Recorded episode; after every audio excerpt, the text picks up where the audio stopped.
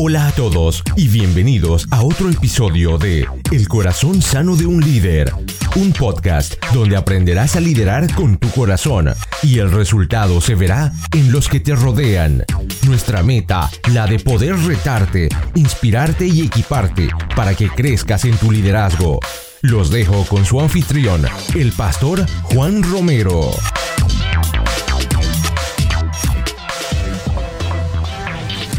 Hola y les doy la bienvenida a esto, el corazón sano de un líder, donde creemos que equiparse no es opcional, es vital.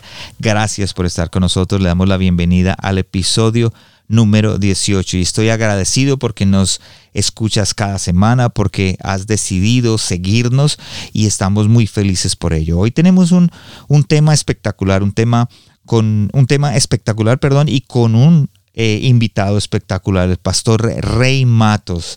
Eh, es una persona que yo admiro desde hace muchos años, sigo desde hace muchos años. Él es el pastor principal de la iglesia Catagomba número 5 en Quebrada Larga en Puerto Rico, autor de varios libros, eh, Señor, que mis hijos te amen, La mujer, el sello de la creación y Cuando el sexo no es suficiente. Y hoy vamos a hablar de su cuarto libro, un líder, a prueba de fuego. Y a través de tantos años también él ha visto sucumbir a líderes llenos de fe ha visto sucumbir a líderes llenos de amor por la gente, ha visto sucumbir a, gente o a líderes que han estado apasionados por la obra y de pronto se cansan, de pronto eh, dicen eh, ya no quiero nada más. Gente que, que antes decía yo hago todo lo por Cristo, yo soy capaz de dar todo por Cristo y sin embargo a lo largo del camino los ha visto morir como líderes y abandonar el arado. Así que hoy vamos a hablar de las preguntas, ¿qué les pasó?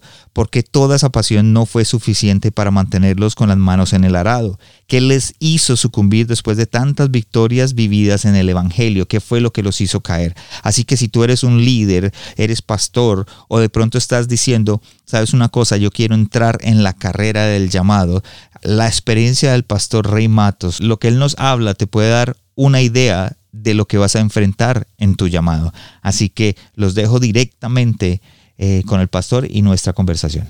Gracias, Pastor Rey Matos. Gracias por estar acá. Gracias por acompañarnos el día de hoy en el Corazón Sano de un Líder. Este es eh, un podcast que, pues, obviamente nos dedica, dedicamos a equipar a esas personas, a esos líderes que vienen caminando. Gracias por estar con nosotros, Pastor. Un placer, hermano eh, Juan. Gracias por esta oportunidad que, que me concede estar junto a ti eh, compartiendo estos temas de tanta relevancia para muchos. Gracias, sí, pastor, y en verdad a mí me ministró y me habló mucho su, su libro y yo dije, tengo que tenerlo acá porque si a mí me hubieran hablado de esto hace muchos años, hace 20 años atrás, cuando empezamos el liderazgo, hubiera sido de preparación y ese es el corazón que tengo en este momento. ¿Cómo podemos llegarle a esos jóvenes pastores o jóvenes que están em, empezando o comenzando un ministerio y su experiencia, 46 años de servicio, ¿cierto, Pastor? Bueno, sí, son 47 años que, que llevamos eh, en, el, en, el, en, la iglesia y en tantos años he visto tantas cosas ocurrir. Como menciono en, en la sinopsis de mi libro, eh, en todos esos años, en todas esas décadas, he visto líderes que tan pronto los veo surgir muchos, muchos de ellos los considero extraordinarios, gente con más capacidades que yo, con más dones, con más talentos y gente con una pasión eh, increíble. Y para sorpresa mía, a algunos de ellos los, los he visto sucumbir, los he visto eh, repudiando eventualmente lo que tanto amaron en un principio y decepcionados hasta la muerte huyendo del ministerio, huyendo del llamado. Eh, he visto muchas, muchas cosas, mucha gente desilusionada, eh, que perdieron las fuerzas, etc. E inclusive tengo gente en, nuestra iglesia que fueron ministros, que fueron pastores y, y llegaron diciendo, vengo a sanar, vengo aquí a descansar, y no quiero saber de llamado ni servir en ningún lugar.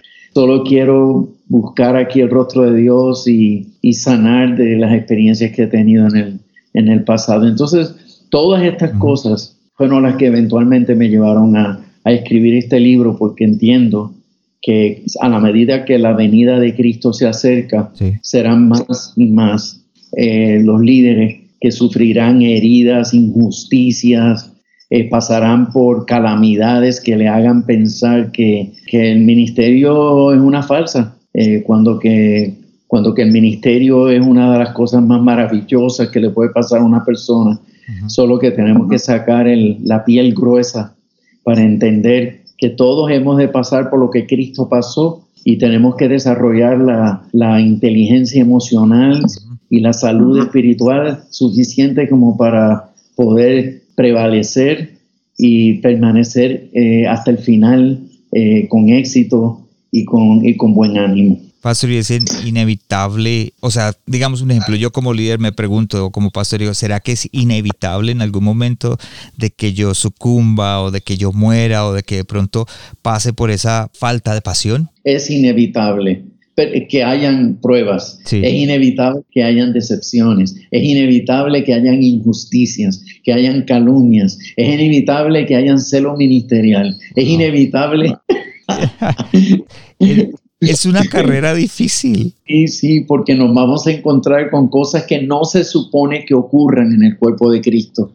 No se supone que ocurran esas cosas, pero eso va a ser inevitable. Hay, como dice la epístola de Judas, hay encubiertos entre nosotros y, parecen eh, gente piadosa, eh, inclusive tienen despliegue de dones espirituales y todo ese tipo de cosas y engañarán a muchos. Y son muchas las experiencias dolorosísimas, porque a la medida que la venida de Cristo se acerca, más intentos de división habrán en todos los ministerios de cualquier índole, porque la división es la orden del día. Pero aquellos que se aferren a las promesas, aquellos que entiendan que fuimos llamados a, llamados a padecer las mismas cosas que Jesús padeció y si nosotros somos capaces de creerle y aplicar los principios que Él nos dejó para poder sobrevivir, seremos bendecidos, prosperados, honrados y Dios aderezará mesa delante de nuestros angustiadores a favor nuestro. Pero tenemos que aplicar esos principios y primero entender cuáles son. Pastor, y de pronto hay gente que allá afuera nos dice, pues, o los jóvenes cuando están en ese fuego o en ese llamado dicen, no, yo estoy dispuesto a todo, eh, estoy dispuesto a dar la vida por Cristo, estoy eh, a que me critiquen. Y llega un tiempo y sucumben. ¿Qué pasó? ¿Qué les pasó? ¿Por qué toda esa pasión de pronto se, se fue? ¿Por qué soltaron la mano del arado, como usted dice en el, en el libro? ¿Qué les hizo sucumbir? Bueno, lo primero es que sus expectativas eh, eran, no, eran completamente correctas, porque sí tenían mucha expectativa de éxito y tenían expectativas de fuerza y de, y de fe y tenían muchas expectativas de índole positivo, pero no tenían expectativas de la cara oscura del ministerio. Y esa cara oscura del ministerio es eh, de eso nos habló Jesús. Y de eso nos hablaron los apóstoles, sobre todo Pablo. Nos habló de esa cara oscura del ministerio que, va a ser inevitable que nosotros pasemos por ella. Si al maestro y al Señor lo tildaron de hijo de Belcebú, hijo de, de Satanás de la tiniebla, y lo juzgaron mal, y al apóstol Pablo, tantos, tanta gente que se levantaron en contra de él. Inclusive cuando él estaba en las prisiones, muchos se levantaron a evangelizar, pero no lo hacían por amor a las almas, no lo hacían por amor a los perdidos, evangelizaban por competir con Pablo, eh, evangelizaban para, para que las prisiones de Pablo se hiciesen más dolorosas todavía. Eh, juzgaban a Pablo de que Dios lo estaba castigando por sus prisiones. Eh, y, porque no veían las prisiones como parte de los procesos de Dios para glorificarse, sino que como los amigos de Job lo juzgaban de pecador por causa de su calamidad. Y entonces hay mucha incomprensión, sobre todo los que tienen éxito, los líderes que están hablando con, con una fe fresca, aquellos que están viendo en sus, en sus oraciones, están viendo cosas que Dios le está mostrando que está fuera de tiempo. Y cuando digo que está fuera de tiempo me refiero que son de cumplimiento futuro y que son revelaciones divinas, son de revelaciones divinas, pero no están en este tiempo. Pero aquellos que, están, que sueñan con, con, la obra de Dios como José soñó, con las promesas que Dios le hizo, pero era algo que, que, que sus hermanos y su propio papá, que era un patriarca de Dios, no podía entender que lo que Dios le estaba revelando a José era algo, algo que venía del cielo. Y entonces, pues así como José padeció esas cosas y así como Pablo padeció juicios de incomprensión y, así como fue rechazado. Y aun cuando él amando más, él era amado menos. Pues muchos de nosotros hemos de pasar por lo mismo y sufriremos el doloroso desprendimiento de ovejas que, nosotros amamos, que comieron de nuestro plato, que nosotros los sacamos del, fango, esto, y sacrificamos inclusive tiempo de nuestra familia para dedicárselos a sacarlos de sus crisis y después que lo hagamos en algunas ocasiones, obviamente no todos, pero en algunas ocasiones nos pagarán con, un mal agradecimiento eh, horrible. Eh, luego se sentirán mejores con nosotros, más preparados que nosotros, se sentirán más entendidos en las escrituras que nosotros y nos darán la espalda. Y esto es precisamente las cosas que los líderes nuevos no están esperando que ocurran y no pueden creer que pueda ocurrir, sino que lo que están es soñando con el mejor de los éxitos, pero no se están preparando para la peor de las pruebas. ¿Y cómo se prepararían ellos en este momento? Pues escuchándolo, diciendo, ok, tenemos que, vamos a pasar por esto, vamos a, sufrir estas situaciones, vamos a, relacionarnos, porque a todos nos pasa como pastores relacionarnos, tener amigos, creer en familias y de pronto de un momento a otro eh, les dan la vuelta a, todo. ¿Cómo puedo yo o cómo puede el, el líder que me está escuchando o que nos está escuchando, el pastor que dice, bueno, yo he pasado por eso y no he podido superarlo, ¿cómo puedo prepararme? ¿Cómo puedo superarlo? Bueno, mira, lo primero, hermano Juan, lo primero, lo primero que nosotros tenemos que hacer es estudiar las escrituras. Eh, por lo menos lo que yo sí te puedo decir en mi caso, porque yo digo, yo no me voy a comparar con nadie, pero yo te puedo dar, yo te puedo dar fe de que yo he sido un hombre eh, experimentado en mucho quebranto. Y, he pasado, bueno, he pasado mucho, mucho dolor eh, al grado que en una ocasión un profeta se me acercó y me dijo que todas mis lágrimas, que habían sido muchas, estaban todas guardadas eh, en, el, reino de Dios y que para cada una de esas lágrimas iba a haber recompensa. Pero lo que, lo que quiero decir es que Dios me dirigió a estudiar las escrituras, pero específicamente, específicamente, Dios me dirigió a estudiar las escrituras la vida de los más prominentes líderes de la palabra y sus quebrantos. Por ejemplo, Dios me llevó a estudiar a Moisés minuciosamente, estudiar cómo ese hombre, después que Dios le da el, gran éxito de las plagas, el gran éxito de la salida eh, victoriosa de Egipto, el gran éxito de la columna de fuego, las nubes cubriéndolo del sol del día, el éxito de la roca, el, del agua de la roca, todos esos éxitos del mar abrirse, todo eso, pues la otra cara de la moneda fueron los frecuentes quebrantos de, de Moisés por causa de la murmuración, por causa de la queja, por causa de la calumnia, por causa de la división, por causa de, del endurecimiento del corazón de muchos de sus hermanos israelitas. Y cómo al final de su carrera, escúchame esto, Pastor Juan, esto está difícil, al final de la carrera, que ahí fue donde yo personalmente tuve una crisis leyendo la palabra, al final de su carrera, Dios no le permite entrar a la tierra prometida porque perdió la paciencia, porque cuando ya llegó al, al, máximo, llegó al nivel que ya no podía aguantar más, eh, las, las malas actitudes de sus hermanos hacia él, él en un momento dado ministró la palabra, eh, ministró un milagro de provisión de agua,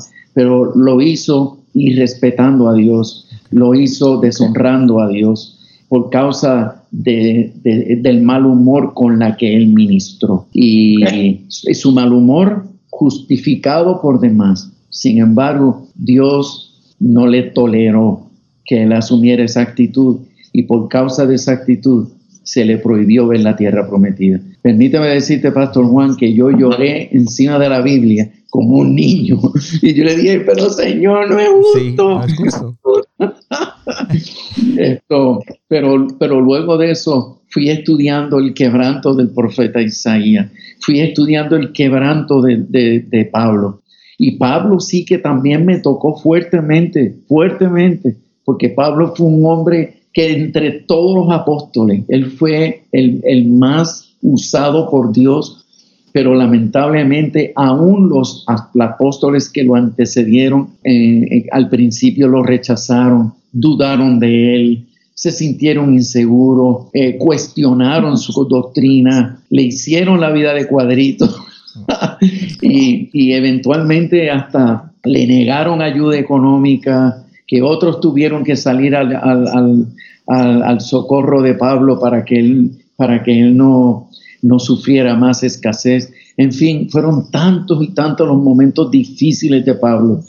Y estudiando con detalle todo eso y las reacciones de ellos ante ese mal corazón de sus hermanos, al estudiar eso, el mismo José, en la forma como José fue rechazado por sus hermanos y cómo, cómo al final del, del camino eh, él se vio en la posición de ejercer eh, poder contra sus hermanos y en vez de vengarse, lo que hizo fue entender que todo Dios lo permitió con un plan para mostrar las grandezas de la gracia de Dios, para mostrar las grandezas del amor incondicional de Dios a través de un hombre que supo, al igual que Dios supo perdonar incondicionalmente y servirle a sus propios detractores.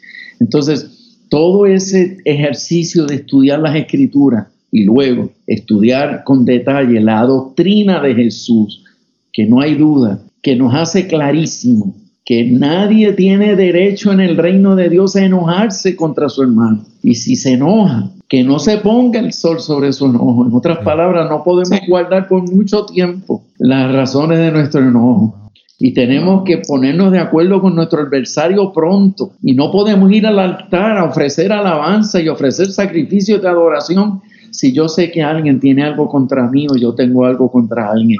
En otras palabras, la doctrina de Cristo es férrea y nos dice que nosotros tenemos que perdonar, si queremos pecados sean perdonados. Tenemos que perdonar en todo momento y a toda hora. Para aquellos que nos están escuchando, que aquellos jóvenes líderes ya saben, perdonar, leer las escrituras es lo, lo más importante para poder enfrentar estos obstáculos, aquellas cosas que nos están eh, atacando.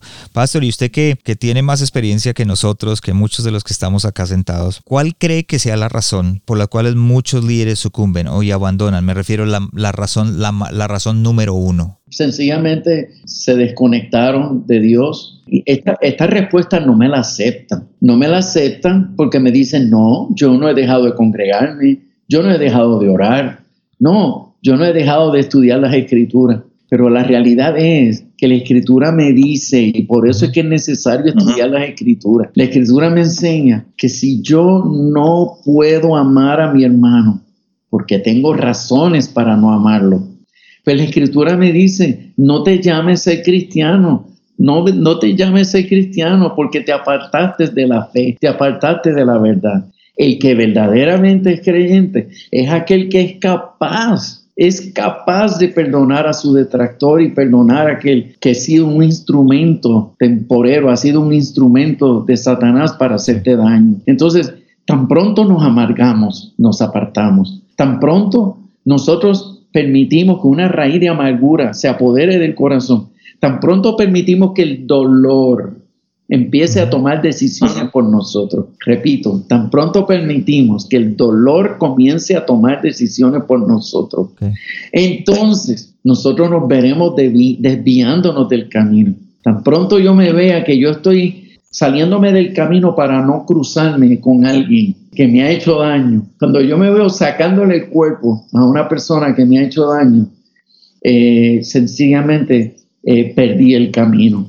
Por eso es que eh, le dedico mucho a, este libro que escribí, Un líder a prueba de fuego, le dedico mucho al fruto de la mansedumbre y al fruto de la humildad. Por eso Jesús como líder dijo, aprendan de mí, que soy manso y humilde de corazón. Y los líderes de trascendencia que van a ser exitosos hasta el final de la carrera fueron los que aplicaron en tiempo fuera de tiempo y aplicaron con toda la fuerza de la fe que le quedaba. Aplicaron los principios de la mansedumbre y de la humildad en todos los casos para lograr mantener su corazón sano y saber dónde cortar, saber en qué momento y en qué lugar cortar. Y esa parte no la, no la enseña ni, ni la universidad, ni la enseña el seminario. Inclusive hace un par de semanas hice un podcast de lo importante que era la universidad.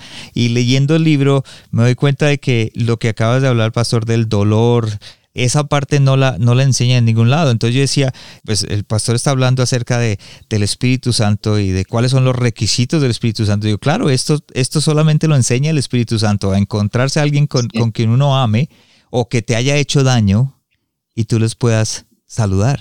Sí, y, y, de hecho, no solo saludar, sino que en aras a, a buscar una reconciliación, asumir responsabilidad y, y y tener la iniciativa de ir a pedir perdón aun cuando tú sabes que no has hecho nada, pero lo estás haciendo con la única intención de provocar, de provocar un acercamiento y provocar que su conciencia le redalguya al entender que no soy yo el que tengo que pedir perdón, a la otra persona. Son como los requisitos esenciales que usted, que usted menciona. Dice, ¿cuáles son los requisitos esenciales del Espíritu Santo para enseñarnos? Bueno, es que el, Espíritu Santo lo que espera de nosotros es que nosotros nos acerquemos con un corazón quebrantado y que nos acerquemos con un corazón lo suficientemente sensible como para escuchar sus instrucciones. Sí. Porque el Espíritu Santo nos va a hablar siempre, pero nosotros resistimos la voz del Espíritu Santo cuando lo que nos indica nos duele, nos, nos irrita o sencillamente eh, nos amenaza porque muchos mensajes de Dios nos amenazan, porque nos están sacudiendo de nuestro lugar de confort. Y yo recuerdo en una ocasión, que de hecho está escrito en el libro, que yo estoy dando una conferencia a pastores. Y para hacer el cuento largo corto, en medio de, en medio de esa enseñanza, un pastor se levanta y, en una actitud hostil a cuestionar algo que yo estaba enseñando, pero era obvio que no tenía, no tenía nada que ver con el tema. El único que quería era hacer, humillarme públicamente. Y entonces, eh, en ese momento yo, yo tuve que orar y el Espíritu Santo me dijo, calla, termina la reunión y dale las gracias por el comentario. Y yo le dije, Señor, me estás matando, me estás matando porque yo puedo defenderme, yo tengo argumentos suficientes para defenderme. No te defienda, calla y dale la gracia por el comentario. Entonces, eso, eso me, me, hirió, me hirió a mi corazón porque yo decía, pero Señor, ¿por qué? Porque tú, bueno, el punto es que hice, obedecí. en contra de mi voluntad, obedecí. y, y, y me fui para mi casa llorando de ira, me bañé eh, y me acosté con el deseo de dormir y dormir y no despertar. Supe que estaba deprimido, sabía que estaba amargado. Yo había predicado sobre amargura, pero nunca supe lo que era la amargura hasta ese día. Y, y, estando yo ahí buscando quedarme dormido, el Espíritu me habla y me dice, esto, visita el suelo que tenemos que hablar. Rodíllate que tenemos que hablar, dice. Así que eso hice y Dios, eh, sin tomarme mucha lástima, eh, porque, porque Él no me permite la autoconmiseración. Eh, él me dijo, tienes que llamarlo a, primera hora en la mañana e invitarlo a, almorzar. Y yo, y yo, le dije, y yo le dije a Dios, dame tiempo, por favor, dame espacio, dame espacio. Y el Espíritu me dijo, no, tú sabes que mi palabra dice que no se le puede dar tiempo a estas cosas. Esto hay que resolverlo de inmediato. Por la mañana lo primero que hice cuando desperté fue llamarlo, anhelando que me saliera la grabadora. Y te, contestó. De inmediato. Y, y, fue tan, no sé, fue tan sarcástico su respuesta, ¿no? Su saludo fue, fue un tono así, eh, ah, Rey Matos llamándome, ¿y para qué soy bueno, Rey Matos?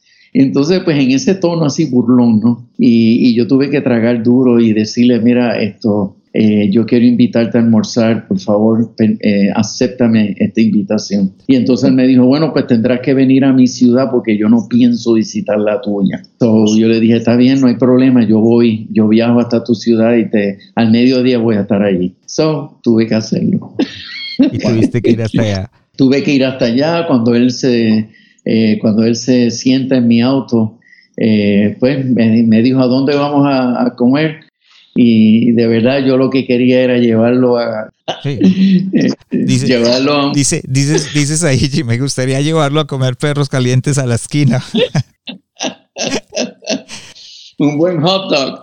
Un buen hot dog sí y hablamos y arreglamos el problema pero el espíritu ya me había dado instrucciones de que fuera el mejor restaurante de la ciudad para honrarlo entonces imagínate ¿Qué mente humana va a querer honrar a una persona que la noche anterior te humilló? Eh, nadie. Eso no cabe en la lógica de ningún ser humano. Eso solamente lo hace el Espíritu Santo. Y por eso es que yo digo que cuando somos sensibles a la voz de Dios, muchas veces Él nos va a hablar y nos vamos a sentir amenazados y nos vamos a sentir que nos están sacudiendo el piso. Pero si tenemos la sensibilidad de obedecer al Señor, nosotros vamos a ver la gloria de Dios. Pues nada, le, le dije, le dije que me demostrara, que me dijera dónde era el mejor restaurante.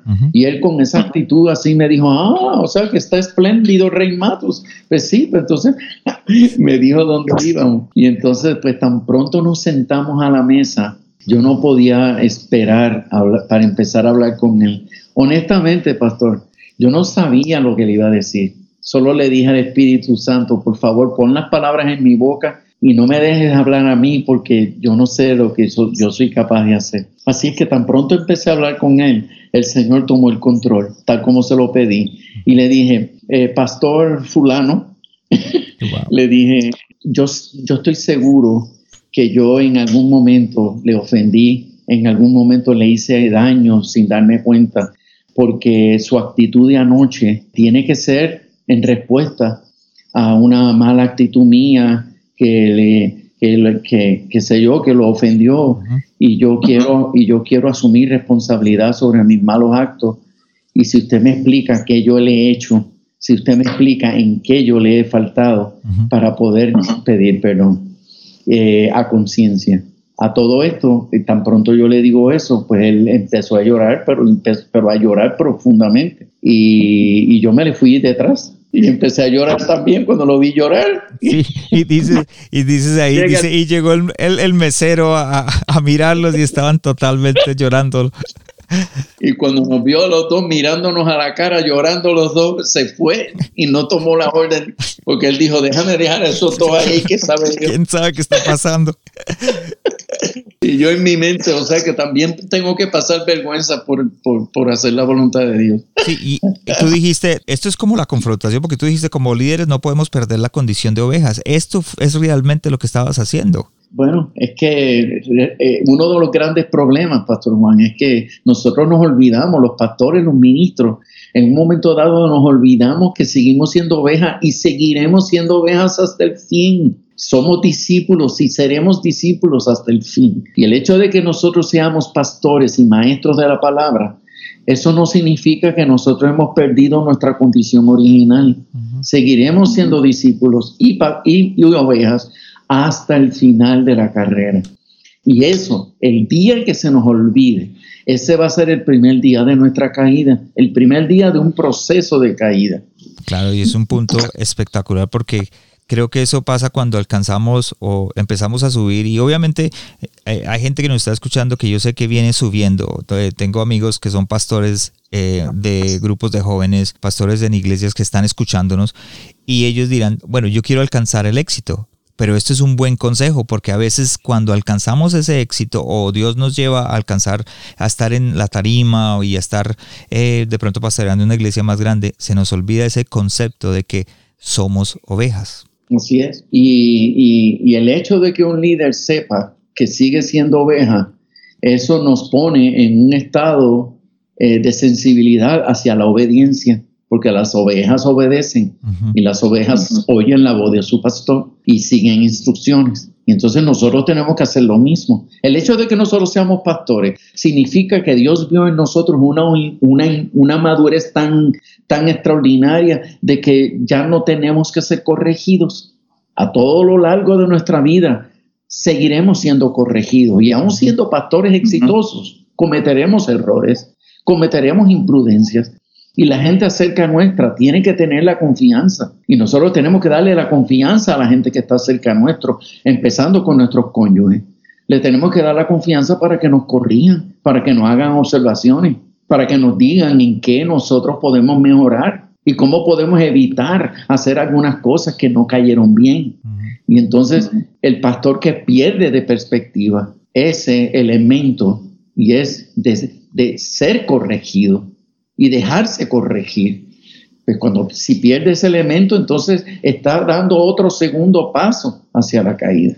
Mencionaste algo importante, nuestro cónyuge, nuestra esposa. En el libro contaste la historia de, un pastor de que empezaste para ver los frutos, hablaste con, con, su esposa. Cuéntanos un poquito más, pues no de la historia, sino de lo que significa esto. Bueno, es que lo que pasa es que Pablo, cuando le está dando instrucciones a Timoteo, de cómo adiestrar, cómo equipar a los líderes jóvenes, a los que anhelan el ministerio, los que anhelan el obispado, los que quieren eh, poner su mano en el arado para que Dios cuente con ellos. Bueno, pues Pablo le da instrucciones y le dice, este es el adiestramiento, esta es la capacitación, este, son, este es el contenido, este es el contenido del, del instituto bíblico que vas a crear para preparar los nuevos líderes. Este es el contenido del seminario que vas a confeccionar para preparar a los, a los, líderes de éxito que van a, a tomar la dirección de la nueva generación de la iglesia. Y comienza diciendo, marido de una sola mujer. En otras palabras, antes, de, antes del requisito, antes de los requisitos teológicos para preparar a un líder para el ministerio, lo primero que el Espíritu Santo está requiriendo es que seamos buenos esposos y buenos padres. En otras palabras, yo me preparo para el ministerio en mi casa, no en un seminario pastoral, no en un instituto bíblico, donde yo mejor, donde primero, mejor dicho, donde primero yo me preparo para ser un futuro ministro, es en mi propia casa. Y el primer prontuario de preparación de capacitación a los ministros del futuro, eh, inmediato y a largo plazo, es comenzando en, el hogar. En la familia. Porque bien dice ese pasaje bíblico de 1 Timoteo 3, que el que no sabe gobernar bien su casa, ¿cómo pretende, cómo pretende poder ser un buen pastor en la iglesia si en su casa, que es una iglesita pequeñita, no fue capaz de hacerlo? Esa es la razón por la cual yo escribo en el libro primero evaluamos a los candidatos no por el conocimiento que puedan tener a nivel teológico, sino lo evaluamos primero por su, por su rendimiento, por sus frutos dentro de su familia. Y por eso entrevistamos a los cónyuges, por eso entrevistamos a los hijos y entrevistamos a todos los que viven con él o con ella en su casa. Y si ellos todos dan testimonio de que es un buen candidato para el ministerio, entonces consideramos todo lo demás. Esas son buenas instrucciones para aquellos que dicen quiero empezar a evaluar mi liderazgo, empecemos por nuestras casas, nuestras familias. Hay otra, otra cosa que colocaste, dice los líderes no se deben enfocar en ser líderes y creo que esto tiene que ver con, con la familia también, ¿o no, pastor? Exactamente. ¿Por qué? Porque el que, el que lo hace bien en su hogar y el que lo hace bien como los miembros de su familia, lo va a hacer bien en todos los contextos de vida que tenga. No necesariamente ocurre al revés. Hay buenos líderes afuera que dentro son un fracaso. Pastor, tengo otra eh, pregunta para seguir adelante. El desafío de creerle a Dios. Tú escribiste algo que dijiste, hay personas que perciben a Dios como un Dios inconstante, que a veces respalda y hace milagros, pero otras veces se, se desaparece y nos deja colgados nos puedes hablar un poquito de, porque a veces como pastor y como líder, a veces yo, yo lo mismo he dicho, yo he caído en eso, digo, bueno Señor, ¿y dónde está? Hiciste tantas cosas y ahora te, se siente uno como que, bueno, Dios ya no está, ya no te está respaldando en, en el llamado, en el pastorado, en el liderazgo. ¿Nos puedes eh, hablar más a fondo de esto? Eh, yo me río, Pastor Juan, porque es que yo, yo me caracterizo por porque me gusta, me gusta hablar de lo que nadie habla, porque de lo que todo el mundo habla, pues para qué llover sobre mojado. Así que yo eh, por eso, ¿verdad? Prefiero eh, que mis libros eh, tengan un contenido que no necesariamente es el que la gente espera. pero, es, pero es precisamente de, la, de las cosas que no necesariamente son temas comunes. Y este es un tema que, que casi no se quiere tocar porque, porque trastoca la fe, porque sacude la fe. Eh, pero yo creo que todo líder, todo líder, por más respaldo que tú tengas hoy de Dios, va a llegar un momento, señores, va a llegar un momento en que Dios mismo se va a reservar el derecho de hacer un paréntesis y ponerte en una situación difícil, eh, porque Él se glorifica. Él se glorifica cuando nosotros aprendemos a confiar en Él aun cuando nos cueste la vida confiar en Él. Pero en eso Él se glorifica. Aún Él se glorifica con aquellos que nunca recibieron lo prometido. Y entonces, eso está escrito. Hubo gente que murieron y pasaron a, y pasaron a la eternidad y nunca vieron lo que prometí, lo que la, la promesa cumplida. Y esa gente fueron recompensados con galardones inimaginables porque confiaron y creyeron y esperaron en lo prometido y nunca lo vieron. Pero por causa de eso, dice la Escritura, su recompensa es mucho mayor que la de todos nosotros que vimos lo que ellos no lograron ver. Pero también en cada generación y en cada etapa profética de la vida de los, de los hijos del reino pasará lo mismo. Promesas que, Dios ha de dar o, de, o que las dio están ahí escritas por profetas que vinieron a traerte palabra de Dios y son, son palabras proféticas reales, genuinas, que vinieron del cielo. Pero tú ves que pasa el tiempo y pasa el tiempo y pasa el tiempo y no se cumplen. Entonces, miren, para, darte un ejemplo, yo soy pastor hace 47 años, pero en tantos años yo no supe lo que era tener un templo propio. Entonces, tú sabes lo que es viajar el mundo invitado a ministrar y a predicar en tantos lugares del mundo. Y la gente dándome testimonio de los milagros que Dios hizo al, proveerles los templos que hoy disfrutan. Y yo escuchaba los milagros y yo me reía y me los gozaba y alababa a Dios, pero por dentro mi corazón lloraba y sentía una congoja terrible, pero cuando tú me vas a hacer lo mismo. Y, y, y sabes lo que es que después de 42 años de estar esperando que Dios, que, Dios nos proveyera hace cinco años. Hace solamente cinco años que Dios hizo el milagro y nos proveyó un templo.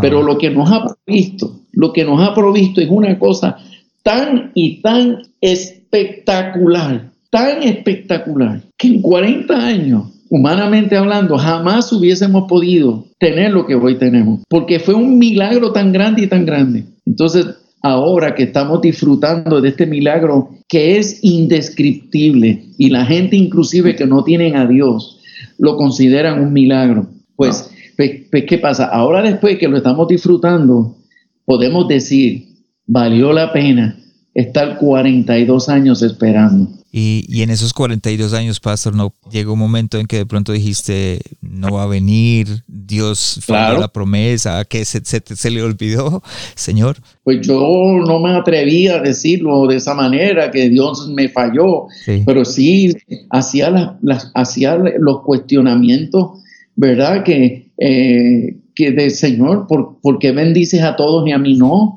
Eh, dime de qué me tengo que arrepentir. Sí. Señor, dime en qué yo me tengo que humillar, dime qué, qué, me falta, Señor, dime por qué cumples con otros y conmigo no, con nosotros no. Y entonces, pues, obviamente, pues somos humanos, pero la, la realidad es que cuando tenía mis catarsis y sentía la presencia de Dios, le pedía perdón y empezaba a darle gracias a Dios por lo que él fuera a hacer. Y yo le decía, Señor, si nunca me lo das, te bendigo como quiera y te amo como quiera, porque la, realmente la iglesia no depende de un edificio, la iglesia, tu, tu iglesia eh, no depende de una estructura. y, el ministerio no va a depender de si tenemos o no tenemos facilidades. Olvídate, si, lo, si la iglesia primitiva se convertían por miles y, no tenían y no tenían un templo donde congregarse, ¿de qué me estoy quejando yo? Así que finalmente me lloraba y me cantaba esto. Pero finalmente le decía el Señor, ¿verdad? Como bien la escritura nos enseña a hacer, no se haga mi voluntad, que se haga la tuya. Tú eres soberano y sabes todas las cosas. Constancia, creo que también fue constancia a pesar de las situaciones y a pesar de lo que había pasado, de la falta de pronto de, escuchar o ver las promesas, una constancia pasa. Sí, sí, eh, es saber que el que lo hizo una vez lo hará otra vez. Pastor habla eso de consagrarnos. Pienso que tiene que ver también la constancia con consagrarnos, porque muchos de nosotros pensamos, y, lo digo porque yo hace muchos años pensaba que consagrarme era vivir una santidad. Y, ah, no, está viviendo una santidad. No, consagrarnos es ser constante en, muchas de nuestras cosas. No sé si puedes de pronto ahondar un poquito en eso, Pastor. Bueno, yo inicio el tema diciendo que, que todos los procesos y las etapas que nosotros vamos a vivir en la vida los precede un, periodo de consagración.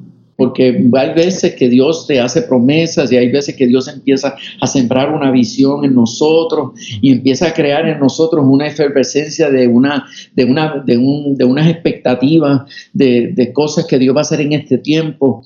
Y eso eh, eh, es Dios el que lo está haciendo. Pero cometemos el error, ¿verdad? Y ahí es donde necesitamos mentoría y necesitamos consejo y necesitamos gente madura que nos ayude. Pues nosotros cometemos el error de decir, ok, pues vámonos a preparar para ese momento. Y empezamos a desarrollar estructura administrativa y empezamos a, hacer lo que humanamente sabemos hacer. Sí. Pero se nos olvida que cuando Dios nos anuncia estas cosas, es lo, primero, el que, lo primero que Él nos pide en cuanto a preparación es que entremos en un proceso de consagración, que proclamemos ayuno, que empecemos a buscar el rostro de Dios de una forma bien especial, que empecemos a rededicarle nuestra vida a Él, que nos hagamos sensibles a su voz para recibir instrucciones específicas, ya sea para corrección de cosas actualmente mal manejadas, ya sea en lo personal o en lo colectivo como iglesia, y instrucciones para el futuro inmediato y a largo plazo.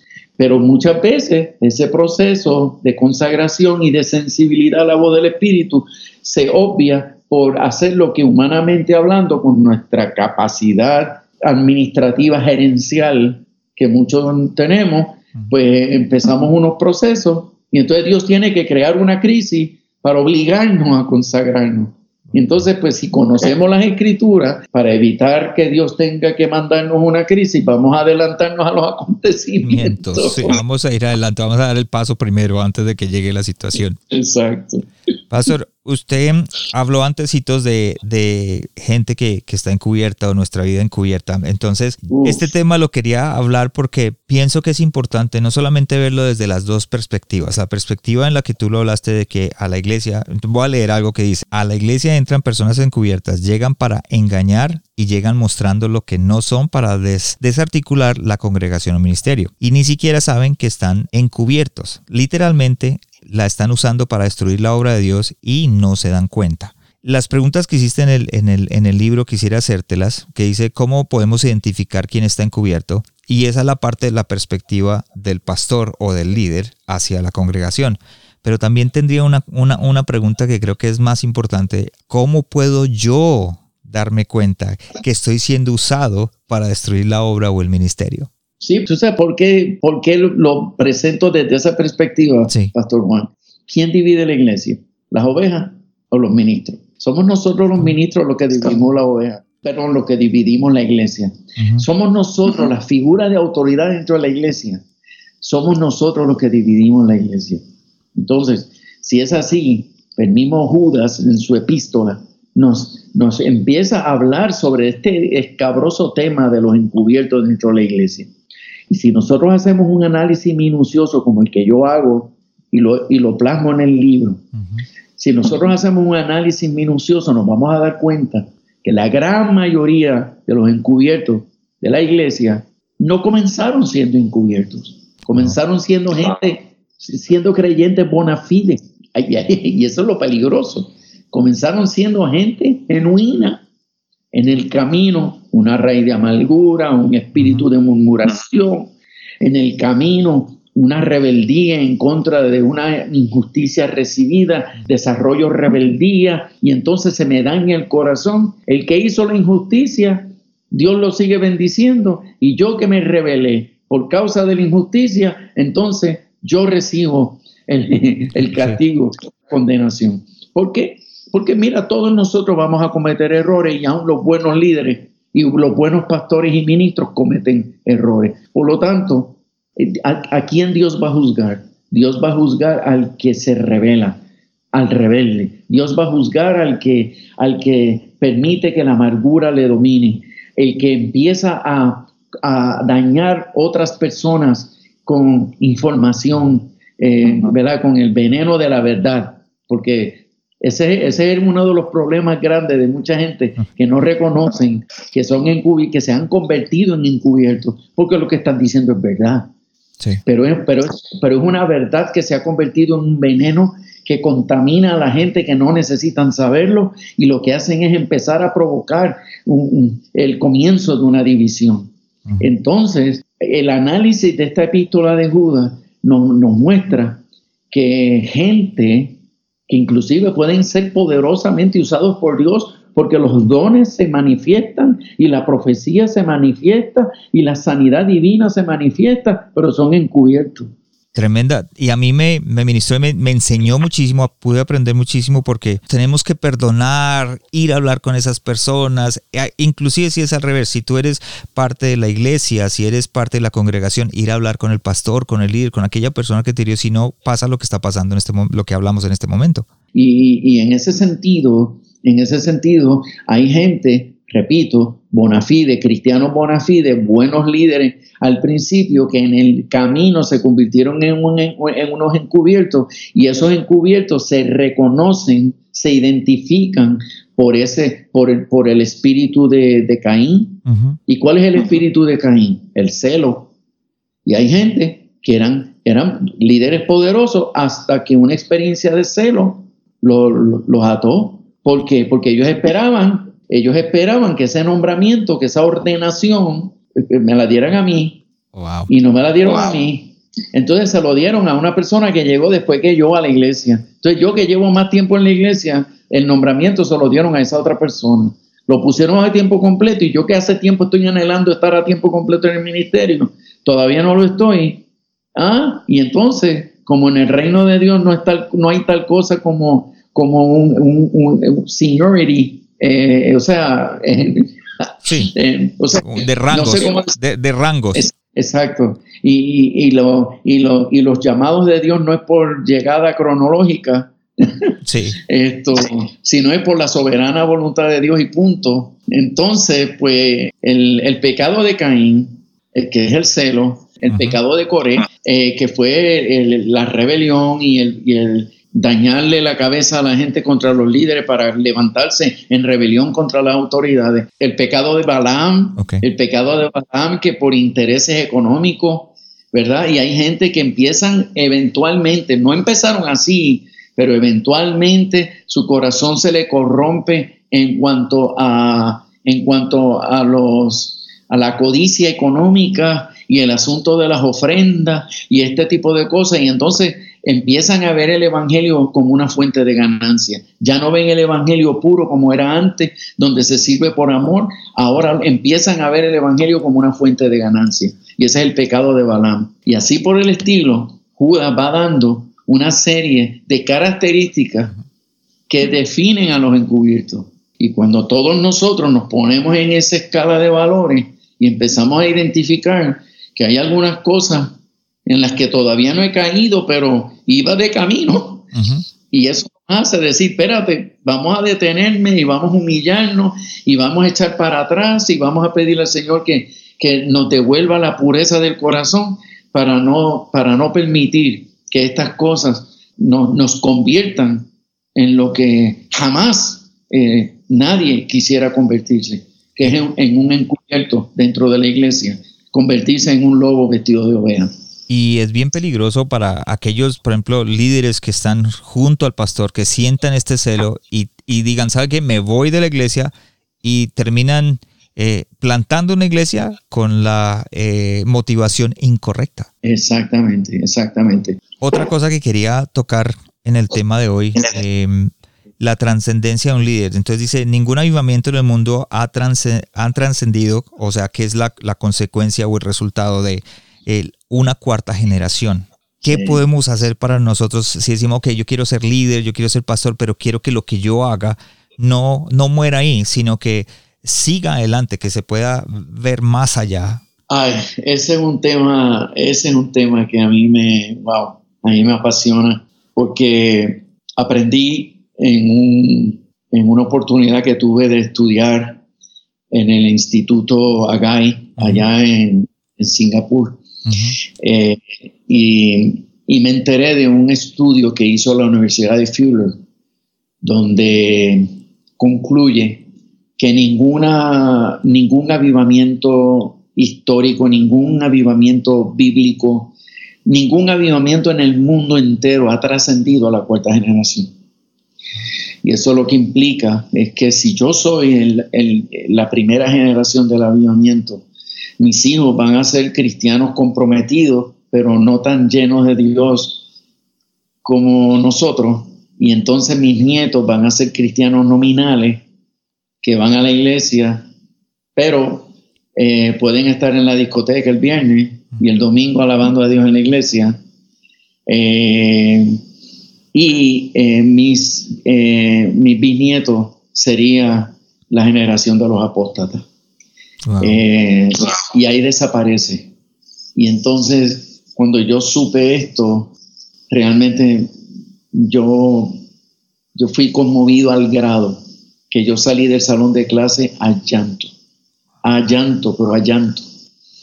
Y en un lugar del instituto me fui a buscar aire y mirando el cielo una noche empecé yo a llorar y a orar y a decirle al Señor, no permita que eso ocurra en mis generaciones. Necesito que me ayude a evitarlo.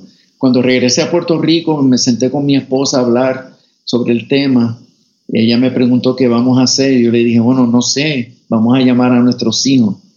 Y los llamamos y ellos se reunieron con nosotros y yo le expliqué todo esto. Al concluir, ellos me hicieron la pregunta, mi hija mayor sobre todo, que ella tenía en ese momento como quizás unos nueve años, más o menos. Y entonces eh, ella me pregunta, papá, ¿qué vamos a hacer para evitar eso?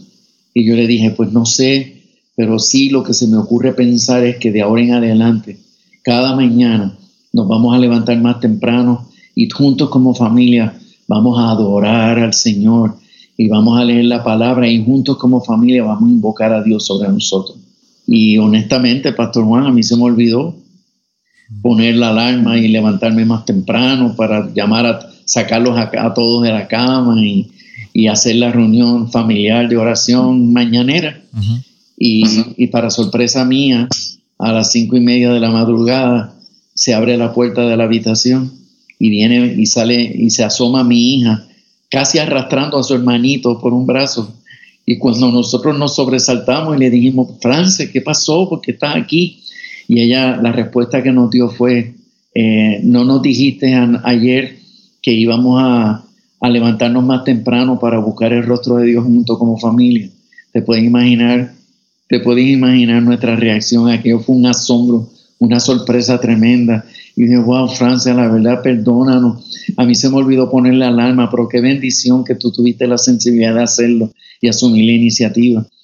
Y pues, Pastor Juan, desde ese día, por el resto de nuestra vida como familia, antes de ellos salir de casa, eh, a sus respectivos matrimonios y familias, esto, nosotros estuvimos como familia todas las mañanas buscando juntos el rostro de Dios, cantando, adorando, leyendo la palabra. Nada, todo lo hacíamos en 15 minutos, pero era tan y tan rico, tan sabroso.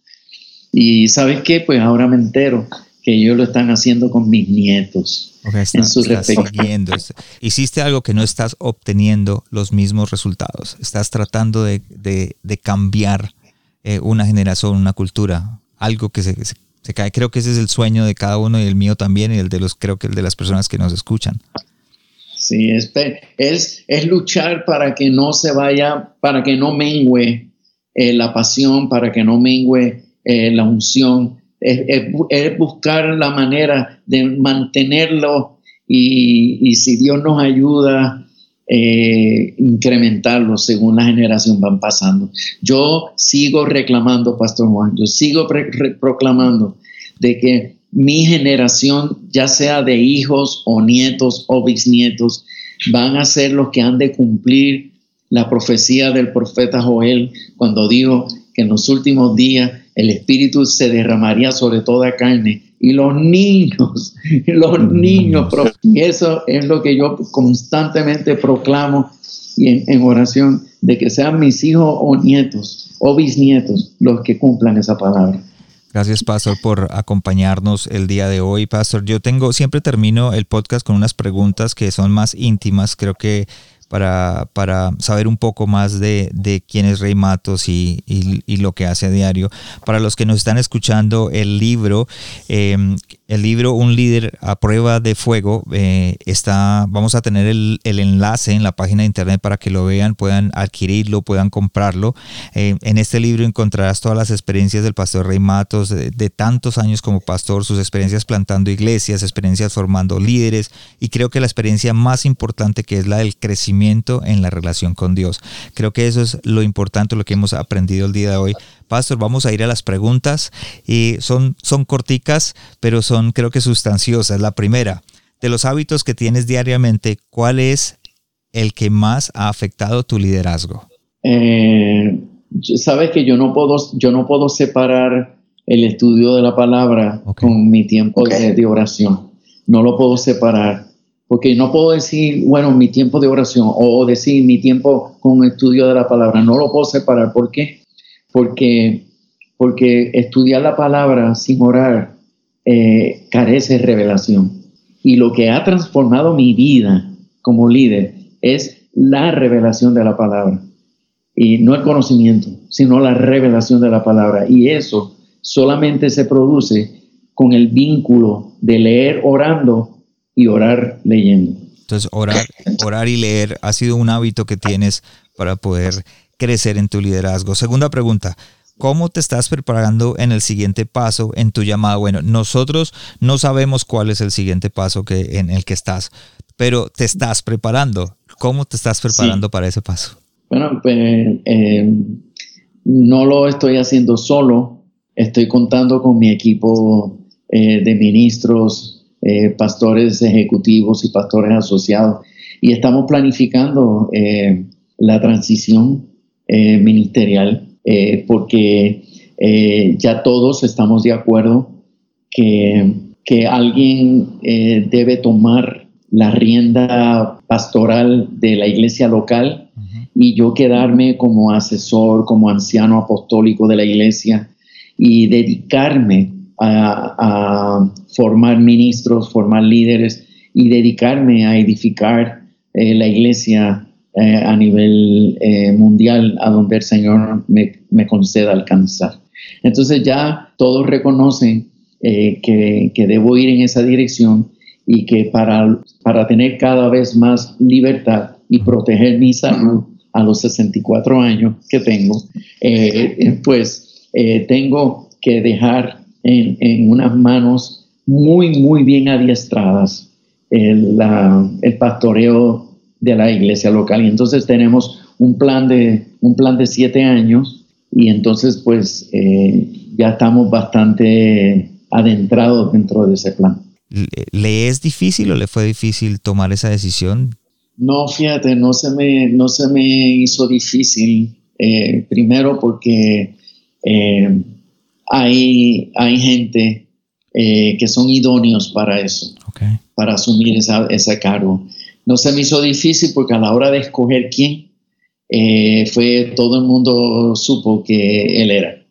Y entonces pues eh, se me hizo fácil en ese sentido escoger la persona, el que va a tomar mi lugar.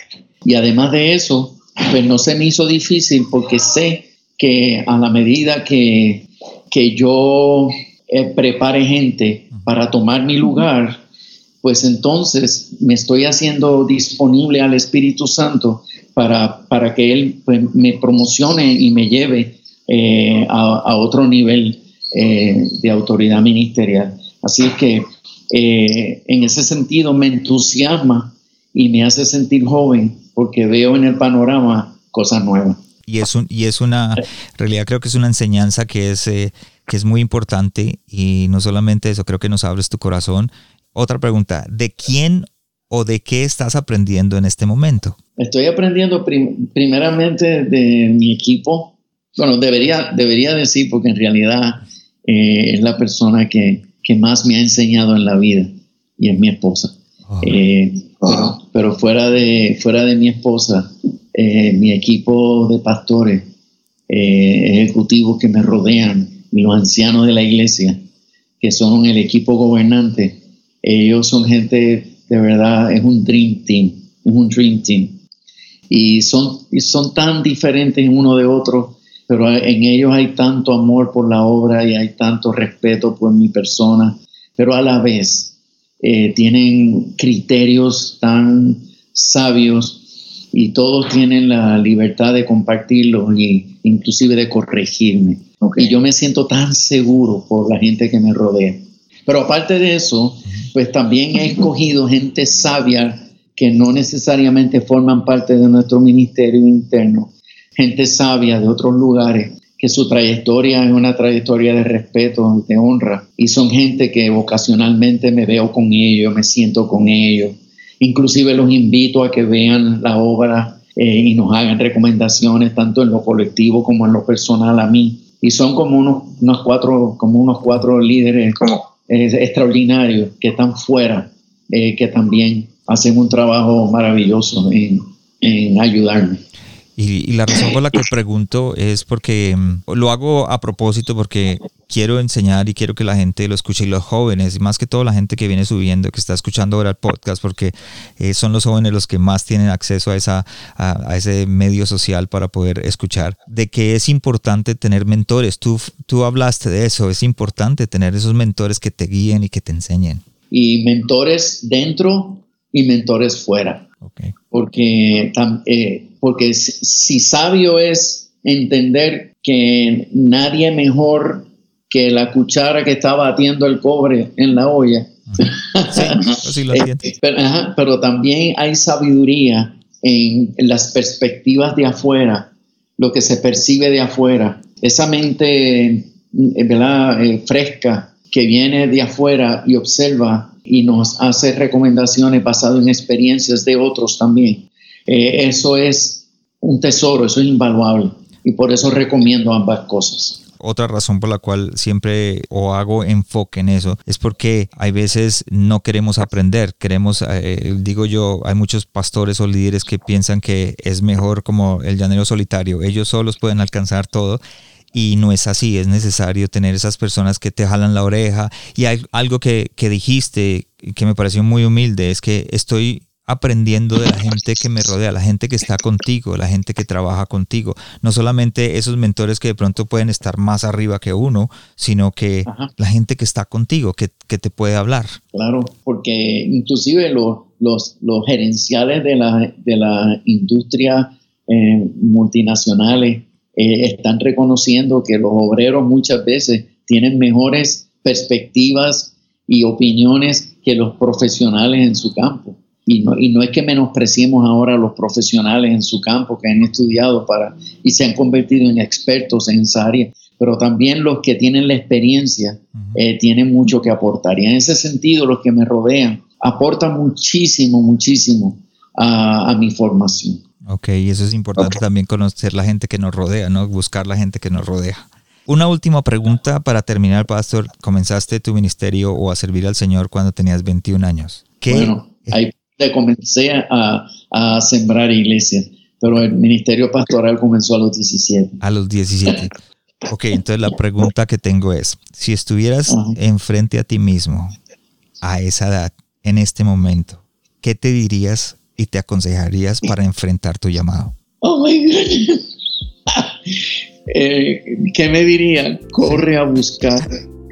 Yo me diría a mí mismo, corre a buscar eh, un mentor, porque lamentablemente me tardé en hacerlo y en el proceso cometí errores. Así es que mi consejo sería, corre, corre a buscar, no un mentor, corre a buscar varios mentores. Porque también me ocurrió que cuando comencé a tocar puertas y solamente identifiqué a uno, cuando ese uno no estaba disponible, entonces me quedaba en un, en un limbo. Por lo tanto, ten varias opciones. Inmediatamente busca varias opciones y cuando una puerta no se abra de asesoría, de consejo, rápido ve a la otra. Pero no camines solo, eh, no confíes tanto en, en, la sabiduría que Dios te ha dado y en el conocimiento que tienes de la palabra. Busca asesoría, busca mentores, busca quien eh, gente de experiencia que, te puedan ayudar a, evitar errores. Gracias, Pastor Rey, por uh, abrir su corazón. Gracias por acompañarnos en este episodio de El corazón sano de un líder. Creo que lo que nos hablaste el día de hoy nos enseñó y espero de que sea de bendición para muchos de los que nos están escuchando, que puedan ponerlo eh, en su vida, aplicarlo y reconocer nuestros errores como líderes, porque pues si queremos en realidad ser, como usted dice, un líder a prueba de fuego, necesitamos literalmente eh, empezar a reconocer nuestros errores y, a trabajar desde la parte de nuestra familia, quien, en el entorno de nosotros. Pastor, un último consejo para aquellos líderes que están empezando, aquellos pastores que nos están escuchando, aquellos jóvenes que dicen quiero un ministerio, tengo esa pasión, ese llamado y ¿qué debo hacer? ¿Qué, qué consejo les darías? por favor, por favor, por favor, em, si, si, dejas de escuchar voz de Dios, eh, detente, detente, detente. Eh, no temas el, el tiempo que puedas perder al detenerte. Es mejor detenerte hasta que vuelvas a escuchar voz de Dios, pero no te gastes el lujo de seguir caminando sin voz de Dios. Ok, gracias Pastor. Gracias por habernos acompañado esta semana en el corazón sano de un líder. Espero que lo que escuchaste el día de hoy haya sido de crecimiento para tu vida. Visítanos en nuestra página de internet elcorazonsanodeunlider.com donde podrás suscribirte en iTunes, Spotify, Google Play o en cualquiera de tus plataformas favoritas. También nos puedes seguir en Facebook y en Instagram como El Corazón Sano de un Líder y no olvides compartirlo en tus redes sociales. Les habló su anfitrión Juan Romero. Te esperamos la próxima semana y recuerda lo mejor está por venir.